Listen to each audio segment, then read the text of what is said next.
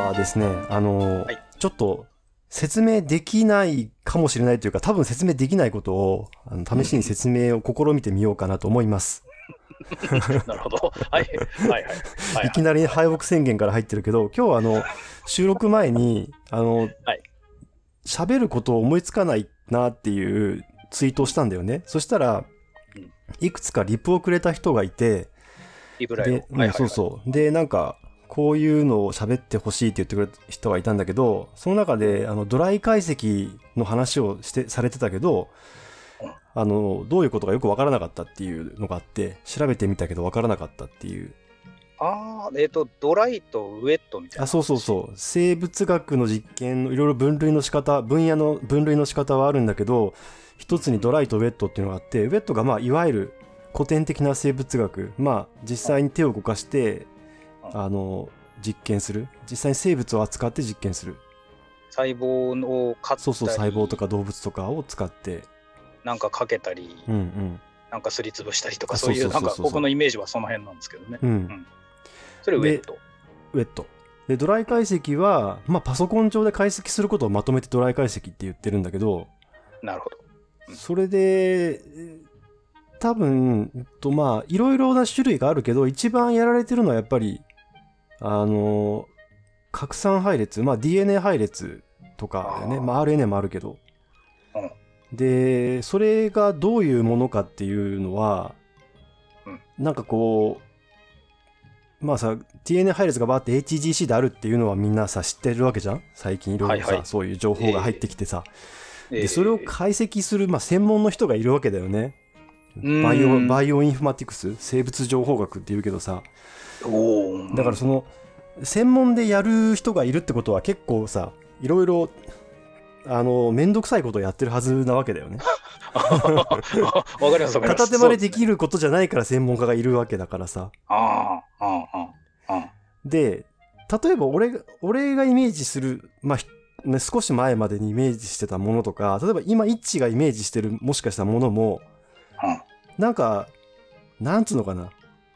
データこうガコって PC に入れたらガバって返ってくんじゃないの？データみたいなさ、解析結果みたいなさ。なんかその、いまいちその何何がめんどくせえのかっていうのがさ、そうですね。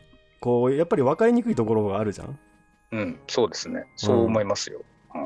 で、そのままのイメージですね、僕は。うんどちらかというと。うん。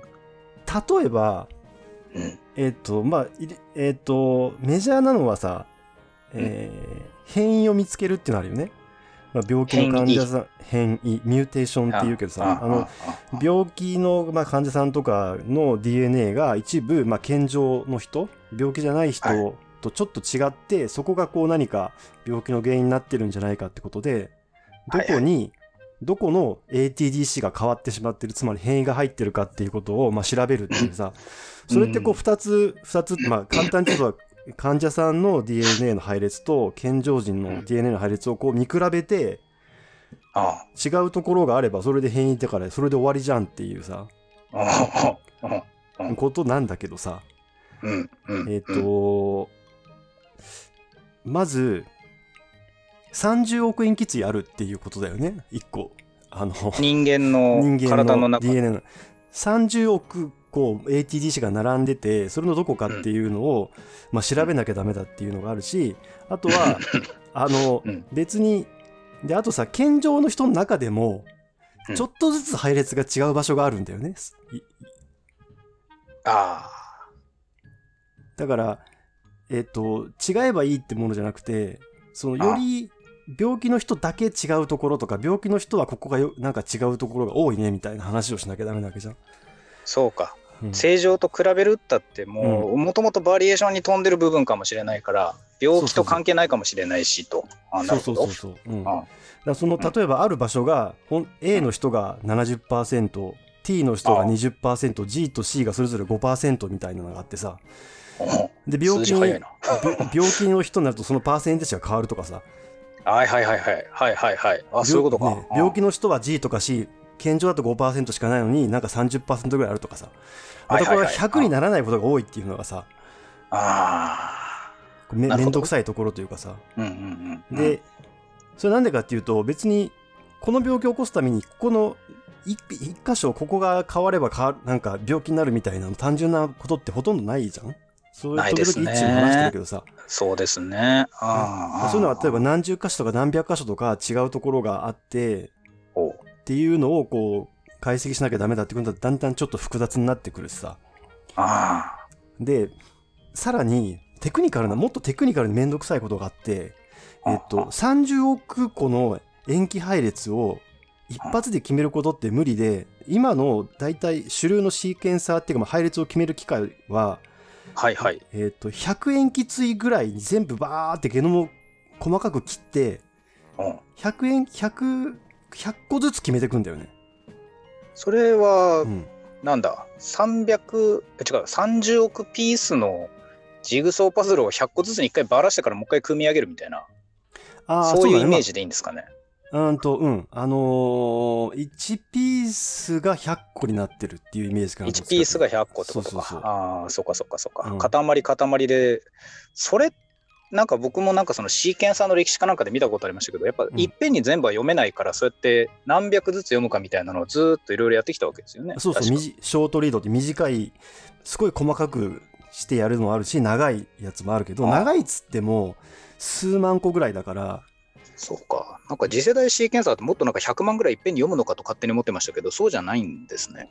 そうだね、今主流の、まあ今、また変わってきてんだけど、今、現時点で主流のやつは、だいたい100、100個ずつぐらい読んで、それを、その代わりだから、1億、1億個とかやるやるんだよね。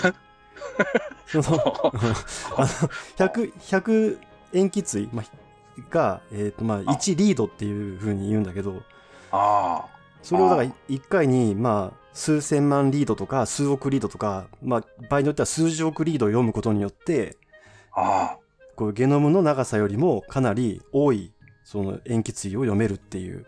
であ。あ、なるほど。うん、でさ、100塩基対が1個あるとするじゃん。まあ、ATGC なんとかなんとかなんとかっていうさ、100 100個のさ、文字列が出てくるわけだよね。はいはいはい。で、それが、その30億の中のどこかをまず調べるっていう作業があって、それマッピングって言うんだけど、マッピング。そう、はい。ママップする、どこにあるかマップするって言うんだけど、で、これはもうさ、そういうなんか、プログラムみたいなのもう出来上がってて、ああ。やるとこバババババババってこう、勝手にやってくれるんだけど、そあの、1億回探してくれるわけだよね。三億塩基対の中をさ。まず、まあ、そ、それね、そこら辺がまあ人じゃ絶対できないから、まあ、コンピューターでやる理由、まあ、になってると思うんだけど、あ。なんか、えっ、と、でも例えば、うーんと、ひ100個全く同じものがあればいいけど、あ。じゃあ1個違うところがあったら、それはそこでいいのかとかいう問題があるわけじゃん。なるほど。そりゃそうですよね。うんあそれをミスマッチって言うんだけど、えっ、と、あ。あ何個ミスマッチがあるまで許すかみたいなのも、まあまあ、い大体決まってきてんだけど、その条件は。あ。でもさあその、変異が入ってるってことを前提になるとさ、うんえっ、と、そうだ。がんだから異常があるんだ。うん。それでも、そうそうはずれないけど、でもそういうところもちゃんと考えながら、マッピングもしなきゃダメだとか、そうか。え、それってうん全部機械がやるんじゃなくて、やっぱ人がかなり介入してるんですか？もうその段階で。あのーまあさ、スクリプトとか書くときに、要はマッピングするためのコマンドがあるんだよね。作ってくれてるんでね。あそれもでドライ解析屋の仕事か。うん。で、そのコマンドにオプションをつけれるのね。うん。で、あのーまあ、その中の一つにミスマッチを何個許すかみたいなあのも入れれて、普通はこれぐらいにしとけみたいなのはあるんだけど、あ。うん。大体、まあ、経験則的にこれぐらいだったら大丈夫っていうのはあるんだけど、うん場合によってはそういうのもちゃんと考え、本当はそういうのも全部分かって考えないと間違う可能性があるよね。ああ、確かに。うん。だから、まあそういうの知らなくても、とりあえず俺みたいなさ、その、ちょっとだけやったことがあるみたいな人でも、とりあえずそういうのを、うんそのまあ、もうあの、えーチュートリアルのページに行ってさ、おそのコあ、ピペ先輩もやったんですか？いや、やる、やることあるよ。で、ええそのコマンドをさ、コピペしてさ、うんあの、Mac とかのターミナルみたいなの貼ってさ、エンター押すとバババババって始まるんだけどさ、ええそれじゃダメなんだよね、本当はね。あ、ダメ。本当はダメなんだよ。うん。うん。な、なんつうのかな。だからパソコン使えるって言ってもさ、それ、あの、なんていうの？Google で検索するのと、メールを受信できるっていうので、パソコン使えるって言っちゃダメじゃんっていう話じゃん。はい、すいませんでしたっていう感じですけどね。ああ、わかるわかる。あなるほど、なるほど。ああ、そうか、そうか。うんあもちろんそういう、えっと、プログラムを書けるとかさ、要はプログラム言語を知ってるとかっていうことはもちろんあるんだけど、そういうこと以外にもいろいろちょっと考えながらやっていかなきゃダメだっていうのもあって、そこが多分どんどんで、まあな、あと、うん、うん。ドライ解析と呼ばれ、ドライヤと呼ばれてるものの仕事のごく一部がそういうこと。っていう理解でそうそうだね。で、まあ、せドライ解析専門にやってる人は、そのさっき言ったマッピングのためのプログラムを書く。むしろ。はあでお、プログラマーですね。プ ロプログラマーだと思うよ。で、プラス、その、まあ、望ましくは生物学的な知識もあって、結果も解釈できる。そうか、結果解釈しないといけないんだ。そうそう。で、例えば実験した人からデータをもらって、うで、シーケンス結果をもらってね。で、はい。説明を受けるわけじゃん。こういうことが調べたくて、こういう実験をして出たデータですって言ったときに、それをこう理解して、実際解析で出てきたデータを、あ、まあこういう感じで出てるから大丈夫だなって判断できるだけの生命科学の知識もなきゃダメだから、げえ。えー実際に実験はできなくてもね。ドライやってる人って、どこ出て、何やってそういう風になってるんですか？まあ物理系か、まあ工学系、工学のその情報系の人そうなんがだ。医学卒じゃないんだ。中心は違うと思うね。要は生物学って後でも勉強できるって話だよね。そうっすうね。ん。あ一番まあ応用的な。なんあか、えそのそのマッピングって言ったけどさ、その例えば1億回、3 100円き100個の文字配列が、その30億の文字配列、ゲノムの、のどこにあるかっていうのを調べるだけでもすごい大変じゃん。1個ずつこうずらしていくとさ。そりゃそうですよね。それを1億回やるってなると、相当コンピューターが速くても時間がかかるから、いかに速いものを作るかとかさ、ああ。いかに間違えい。ないかとかさ、ああ。なんかそういうのにもうん。未だにこう、どんどん新しいものがやっぱり定期的に出てきてうーん。るっていう、そうなんだ。うん。で、そので、ドライ解析は何かっていう話はさ、今のはこの技術的な話だけどさ、あ、これで終わりではなくて？うん。うんうん。まあ、そうだね、変変異を探すっていうのはそうだよね。かなり膨大な情報量から、そのなんか、変異が入ってるとかっていう、その特徴をみこう見つけ出してくるっていうことがまあ仕事で、それがいろいろ結構めんどくさいよって話なんだけど、うん。うん。うん。あとは、えっ、と、見つけた後に、まあ、さ二次的な解析、三次的な解析っていうのをどんどんやっていくことがあって、二次的、三次的。そうそう。で、この話はね、ちょっと RNA セックの話をしようと思ったんだけど、これ複雑すぎるな。あの、触りだけでも、そうだね。僕もそこよくわかんないんで。まあ、RNA って基本的に DNA と同じ配列なわけじゃん。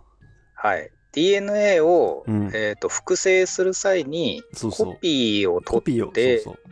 あの鋳型としてといううんうんか、ゲノムの中の必要な部分だけコピーをたくさん作って、そのコピーからタンパク質を作れるああ、ってそうか。いう。うんああそうだ。だから、複製だけじゃないんだ。そうだった。そうそう発言もそうだ。あっていうのがセントラルドグマだよね、一応ね。DNA の情報があって、そこからコピーされた RNA があって、そこからタンパク質があると。で、タンパク質ができたら、それがあ細胞の中で働くから、えっと、どういうゲノムがあって、そのどこが RNA にコピーされていて、そこからどうタンパク質ができてる、きてるかによって細胞の機能がわかるんだって、変わってくるんだっていうのがもセントラルドグマだよね。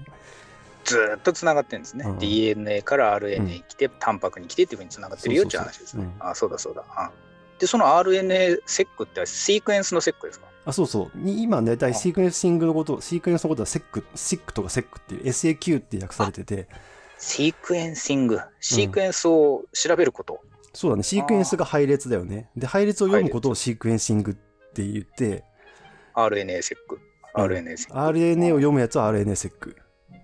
それで、うん。DNA と違うんですか？RNA セックは要はコピーされた RNA を読んでて、うんで要は DNA、ゲノム DNA って、まあ、えっ、と、一つの細胞の中に2コピーしかないんだけど、はいはいはい。あの RNA はもっとさ何十コピー何百コピーってできるわけだよね。いっぱいコピーされるからさ。うん、だからここの一つのプログラムから何回も出てきていいんですもんね。あそうそうそう。だからこの場所このゲゲノムのこの場所から RNA のコピーがいっぱい出てきてるってことは、うん。そこの部分のタンパク質がいっぱい作られてるっていうことで基本的にはね、例外はあるけど。なるほど。うん。なるほど。だからそこの、えー、とゲノム、まあ、遺伝情報がいっぱいその細胞の中で使われてるってことだから今度はうん RNA の配列を読んでそれをまあゲノム上にマッピングした後にそこの場所が何コピーぐらいどれぐらい量があるかっていうことを調べられるっていう。ことになるわけじゃん。でそのマッピングするところはまあ一緒なんだけど、うん。えっ、とまあうんと遺伝情報がはい一つの遺伝情報が入ってるところ遺伝子っていうね。一つの遺伝子から一つのタンパク質が出てきて、でまあ、数万個の遺伝子がゲノム上にこう散在してるんだけどうん。それぞれの遺伝子からどれぐらいの数の RNA がで、えっとコピーされてるかっていうのを遺伝子ごとにこう表にできるんだよね。おお。で例えば、うん、でこれも、えっと例えばけ健常の人の、健康な人の例えばわうんとなんか例えば肝臓だったら肝臓を取ってきて、うん。でそこからその中に入ってるその RNA を調べる。でもう片一方は病気の人。そしたらこの遺伝子は健常の人は多分100個ぐらいコピーが出てきてるのに病気の人だとそれがなんか20個になってますっていうとあこの遺伝子が使われなくなってんだなっていうのが分かってそれがもしかしたら病気の原因かもしれないっていうさなるほど。なるほど。そうそうってか僕その辺の理解甘いな。なるほどなるほど。変異が入ってるっていうのはもともとの情報が変わってるからできてくる、まあ、最終的にはタンパク質の形っていうかさ機能が変わっちゃってるんだけど RNA セックで分かるのはその出てくる量が変わってるだから変異は質が質の問題で、えー、と RNA の量っていうのは、まあ、量の問題だから質量が両方調べられるんだけど違う方法ではいはいはい。でそうすると例えばこれってエクセルの表になるんだよね要はねえ、エクセルの表になる、縦にあー縦に遺伝子の名前がバーって並んでてで横に健常の人のサンプル12345って並んでて、えー、と病気の人あー12345とか並んでるようそういうテーブル表になるわけだよね。うんうんうん。でどどれがまず差があるかっていうのを調べたりとかあ。逆にそのサンプルごとに RNA どの RNA がどれぐらい発現してるっていうパターンが違うからそのパターンによってそのサンプルの性質が逆に分かったりする。なるほど。でそういうのをいろいろ解析する手段がいっぱいできててうんうん。で、えっ、と、今の最先端は、それをね、一つ一つの細胞でできるっていうのがあって、一つ一つの細胞でできる。うんこの細胞の中に入ってる RNA はどれぐらいです？各遺伝子についてっていうのを、これシングルセル解析って言ってんだけど、どうやって？フローサイトかなんか使うんですか？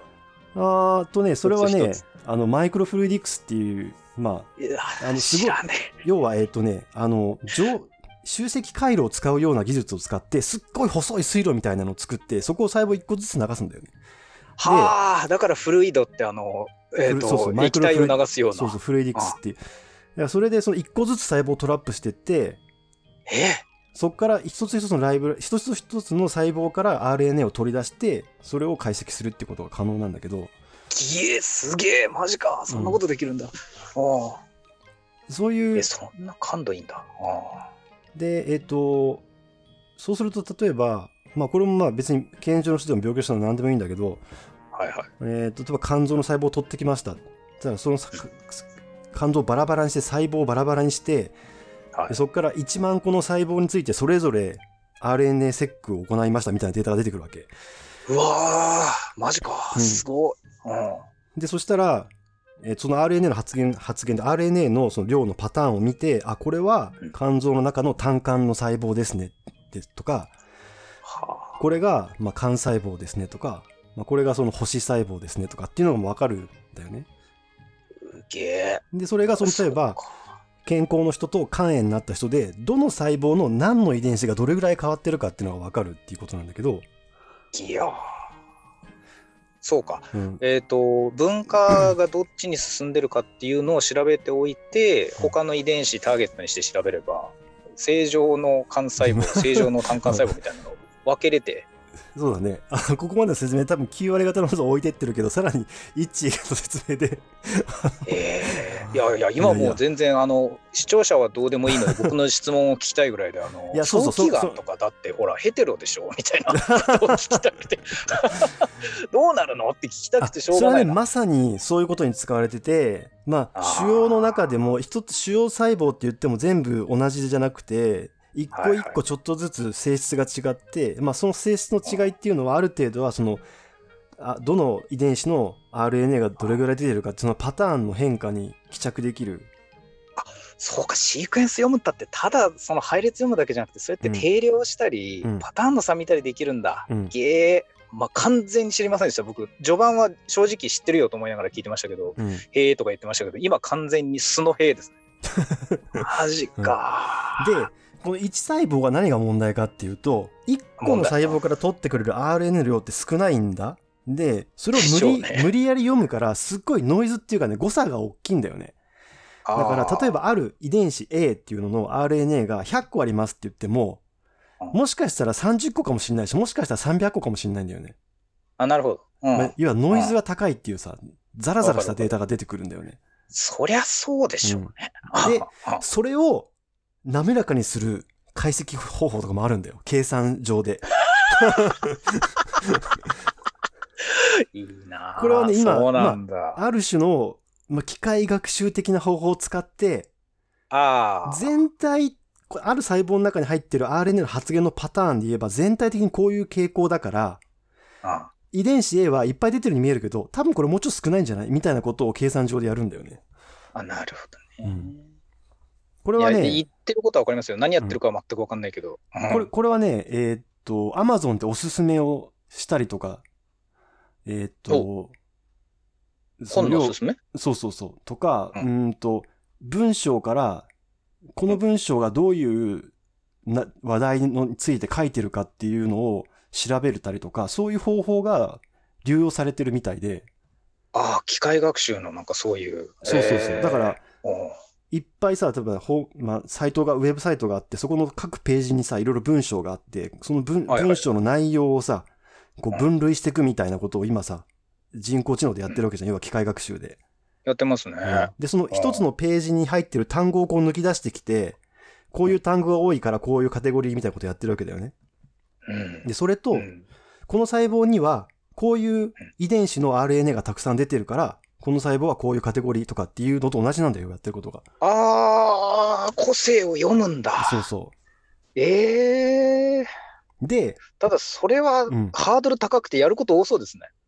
そうそう。だから完全にできる方法ってなくて、完全に分類できる方法ってなくて、なあ、ないだろうな。いかに計算量が少なくて、つまりあそそう手間もさそうそうそう。要は、えっと、リソースを使わずに、早く、えっと、効率のよ、効率よくカテゴリー、カテゴライズできる方法は何かっていうことをずっとみんないろいろやってる。いやー面白い。うんいやー初めて聞いた。あーそっか。あの、アマゾンのその分類とかってすげえなと思うんですけど、うん。僕が一番最初に出した看護学生向けの病態学の教科書っていうのがあるんですよね。うんあの、症候学の教科書。あれ、自動分類で植物学に分類されて、なんか、ああ。長らく植物関係の本の中で1位になったんですよう。ん 植物学の本なんてそんなのないから。かつくなと思って。まあ、それバグじゃないけど、まあそうだよね。あのーエラー率みたいなことだよね。100%まああるわけで正すよね答率にはならないもんね。いや本だからいいですけど、それを遺伝子研究で一回やられた時のダメージでかいから、そりゃいろいろ考えますよね。そうそう。でもね、やっぱり、ん難しいから、やっぱりこうグループで測るんだよね。この細胞が絶対に例えば、この細胞とかっていうことは言えないから。なんていうか集団でやるっていうか、そのなんて1万個の中で、この集団は、この似てる性質を持ったこの集団は、こういうせあの、えっと、か単管の細胞ですとか。わかるわかる。っていうやっぱ感じでやるりシングルセルでうん単一で調べてても、結。果としては大体ちょっと集団で見ないとそうまくいかないんですね。うんいくつかのグループで分けてみるっていう。すげえ複雑系を解析してるっていう感じがあるな。うんすげえな。そう。俺はこの、なんか、ノートにも書いたけど、うんこの説明で、まあ、何が言いたかったかっていうと、うんあのーまあき、質問してくれたからこ、ね、あの、ツイートしてくれたから答えたっていうのもあるんだけど、えっとね、はいこれって、えっと、全部うん、行列の計算だなって思ったんだよね。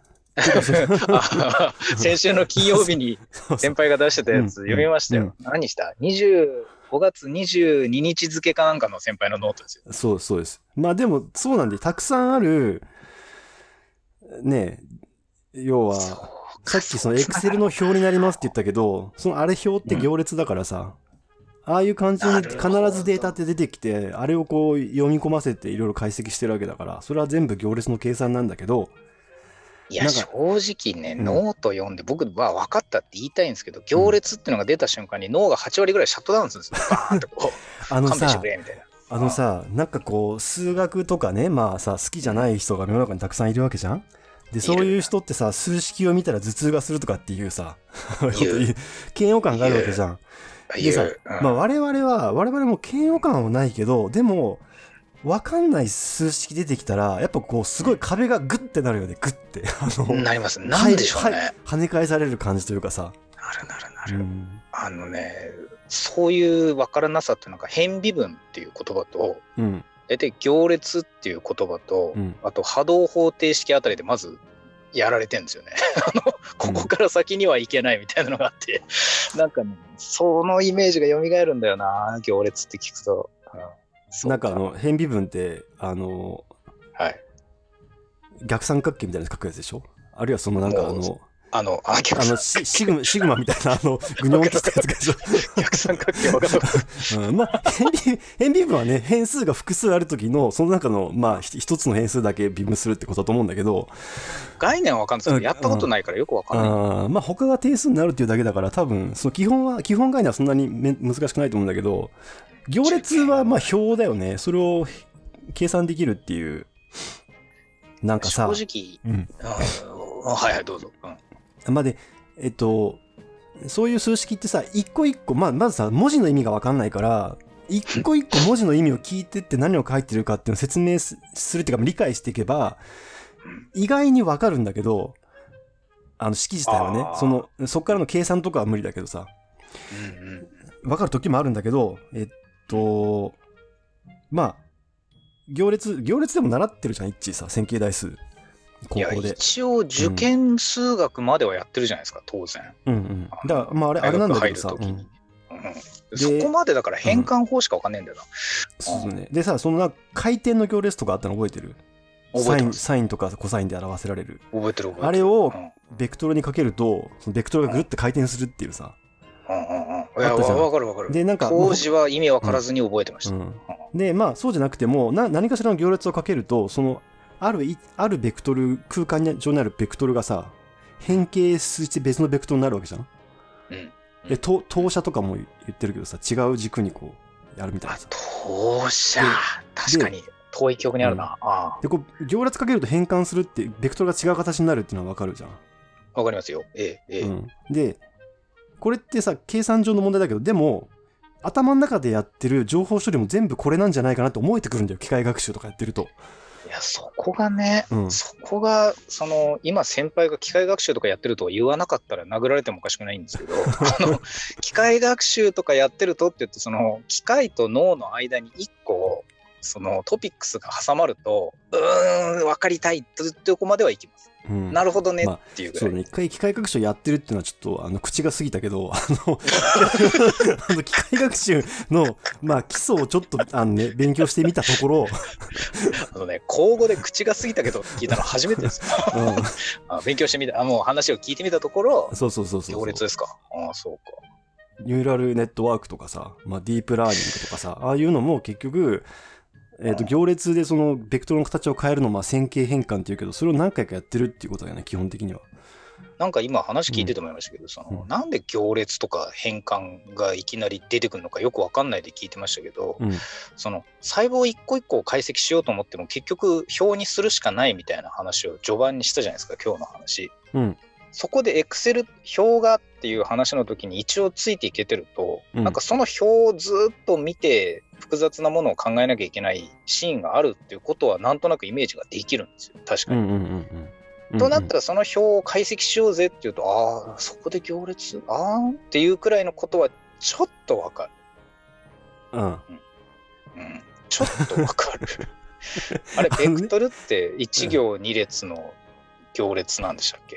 えーっと、まあ、一列でもいいし、一行でもいいけど、うんと、表じゃなくて、えい一行かな？まあ、1行2列と一、行列二列、二列じゃないね。一行のもの。あの、あ一行配列。うん。あれは1行でいいのか。だ例えば、えーっと、さっきの例で言うと、縦に遺伝子名が並んでて、で、横に、そのサンプルとか、まあ、細胞でもいいから、細胞 A、細胞 B、細胞 C って並んでてさ、うんっていう表があると、例えば、細胞 C の遺伝子なんとかは、の、えっと、量はこれですみたいな表になるわけじゃん。なる。なるじゃん。で。細胞、えっ、と、A だけ縦にこう抜き出すするじゃん。うんそうすると、こう、細胞 A の中の遺伝子の遺伝子1はどれだけ、2はどれだけっていう、わーって、いえっ、と、い一列の、えっ、と、数字の並びになるじゃん。数字の並びになりうん。ます。それがベクトル？そうか。うん。で、そのベクトルっていうのは、まあ、えっ、と、矢印だよね。で、おえっ、と、絶対値と方向があるみたいそうなそうイメージですね。座標軸があって、原点があったら、えーっと、そこからこうべ矢印が引かれてて、その矢印の一番先端、先端の座標が、そのベクトルのその数値でで書かれてるものだよね。ダメだな、ちょっとなんかもう一応記憶をたどることは可能なんですけど、この話をね、あなたができるのもすごいけど、うん。僕が高校受験、大学受験までで思ってたことって、うん。これ将来俺らがこうやって勉強して作った車に乗ってどっか行く人は世の中にいるんだろうなと思ったんですよ。うんうんうんうん。ベクトルとか行列は特に、うん。あの微積とかもそうなんですけど、でも、うんずーっと大学受験まで車作ることまでしかやらないじゃないですか。なんならエンジンも出来上がらないぐらいの。あなあ、んか。道具を作るだけ作らされて、そうそう。使う、使わせてもらえないっていうね。そうそうそう。それもなんか、でそれが実際何のうん役に立つのっていうのがわからないっていう、そういうことですよね。だそうそうそうそう。まあ、しょうんそれも作るっつってもね、完成形はもちろん見えなくて、最初のなんかね、そうそうプラモデルっていうとあの部品外したみたいなところで終わるもんね。そう。で、なんかエンジンには行列めちゃくちゃ大事なんだよ。ここ、このぐるぐる回転する部分超大事なんだっていうところで大学受験すら終わってるので。そうだね。あの、うんじゃあもうちょっとレベル話して、レベル話してっていうか、うーんと、同じことなんだけど、例えば、えっ、と、英語のテストが75点で、数学のテストが60点っていう生徒がいたとするじゃん。はいはい。はい、太郎はい。太郎くんがいたとするじゃん。太郎くん、ちょっと英語の方が得意ね。うんそう。でしたら、横軸、まあ、X 軸英語、縦軸、まあ、Y が数学だとしたら、はい。75と60のところに点が打たれるわけじゃん。太郎くんはこの場所にいますよ。太郎くんの点はここですっていうさ。座標的なね。そうそう、座標。で、この座標、原点から、その、75、60っていうところまで B って矢印引くと、まあ、このベクトルになるってことだよね。太郎くんのベクトルになるっていう。太郎くんのベクトル。うんはい。だまあ、だからベクトルって呼んでんだ。この、まあ、座標のところを、ざある点の、座標上のある点のことを、まあ、ベクトルって呼ぶわけだよね。呼ぶパラっていうか、メータがまあ2つある。そうそうそう。パラメータが2つの場合ね。それが、例えば遺伝子だったら、まあ、数万個パラメータがあるっていうだけの話ってさ。うん。うん、だけの話。で、わかるわかる。パラメータが2個だったら平面に書けるし、3個だったら立体上に書けるわけじゃん？うんで、例えば、えっと、パラメータが3万個あったら、3万次元の空間に点を打てるわけじゃん。そう。この思考ゲームはギリギリついていけるだけのうん素養はかろうじて42歳になり つけました。3万次元の空間の中のベクトルを考えてて、で、それをある行列をかけることによって、こう、ぐるってその形を変えられるっていう話なわけだよね。うんイメージとしては。で、行列って超強いんですね。だから超、ね。超強い。で、要はさ、4次元以上の空間って現実にないから。想像できないし、そんなの意味あんのってことになるじゃん。まあ、いわゆる N 次元高次元空間を考えるみたいな数学がさ、まああるわけじゃん。なるなる。何の意味があ宇んだっ宙は11つうんだけど、次元とか。うんそう。何の意味あるんだと思う。うん。実際の何十次元とかっていうのを解析するためじゃなくて、概念的にそういう高次元の空間を数学的に作ることによって、いろんなその計算というか処理が、の簡単にっていうかさ、そうか効率よくできるようになる言い表すためじゃないんだ。うん、効率よく、いや、効率よくできることになってんだだろうなって思うよ。結局、言い表そうとったってイメージはできないんですけど、うん。あの、処理はしやすくなるんですね。そうその数字を使ってね。え、それで先輩が言ってたその生命の中で起こってる現象は結構行列で書けるんじゃないかとか、その人工知能、機械学習的なものを通ってっていうニュアンス、多分3分の1ぐらいすげえわかるんですよね。3分の2ぐらい人に説明できない部分があるっていう感じ。うん。うんあのねニュアンスはわかる。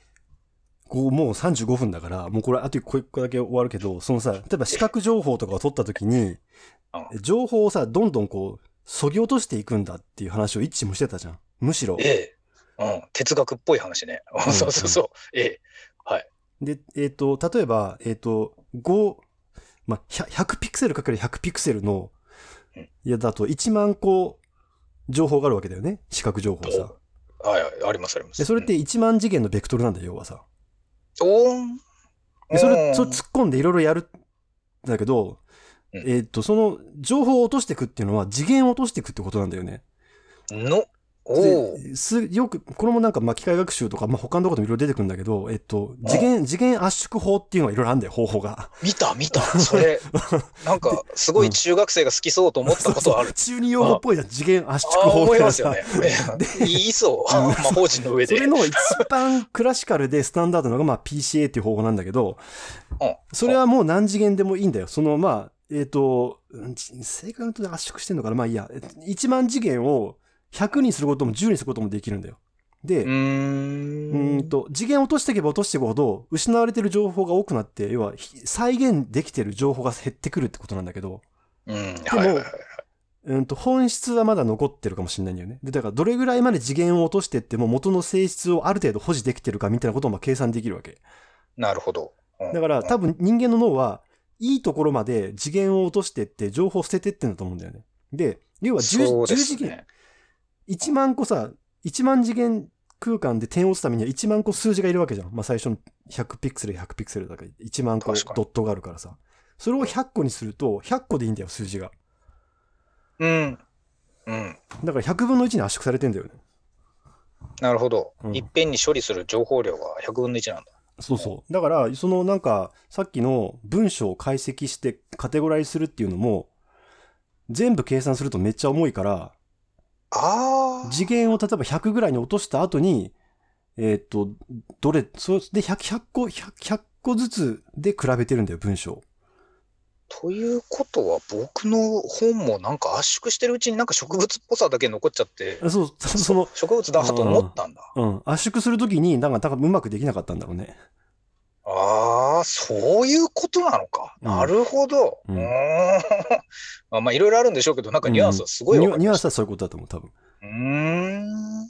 え、今日、それ、先輩がなんか最初に説明できないかもしれないけどって言った話は、うん。説明できたのではいや、これ説明に伝わらなってるのかなないかもしれんけど。う んそうでしょ。だからこれってさ、分かってる人からしたら、うんまあ、それはそうだよな、みたいなことなんだよ、多分。あー僕、半分ぐらい分かんない話を聞いて、今、8割ぐらい分かった気がする。あいや、ならよかったです。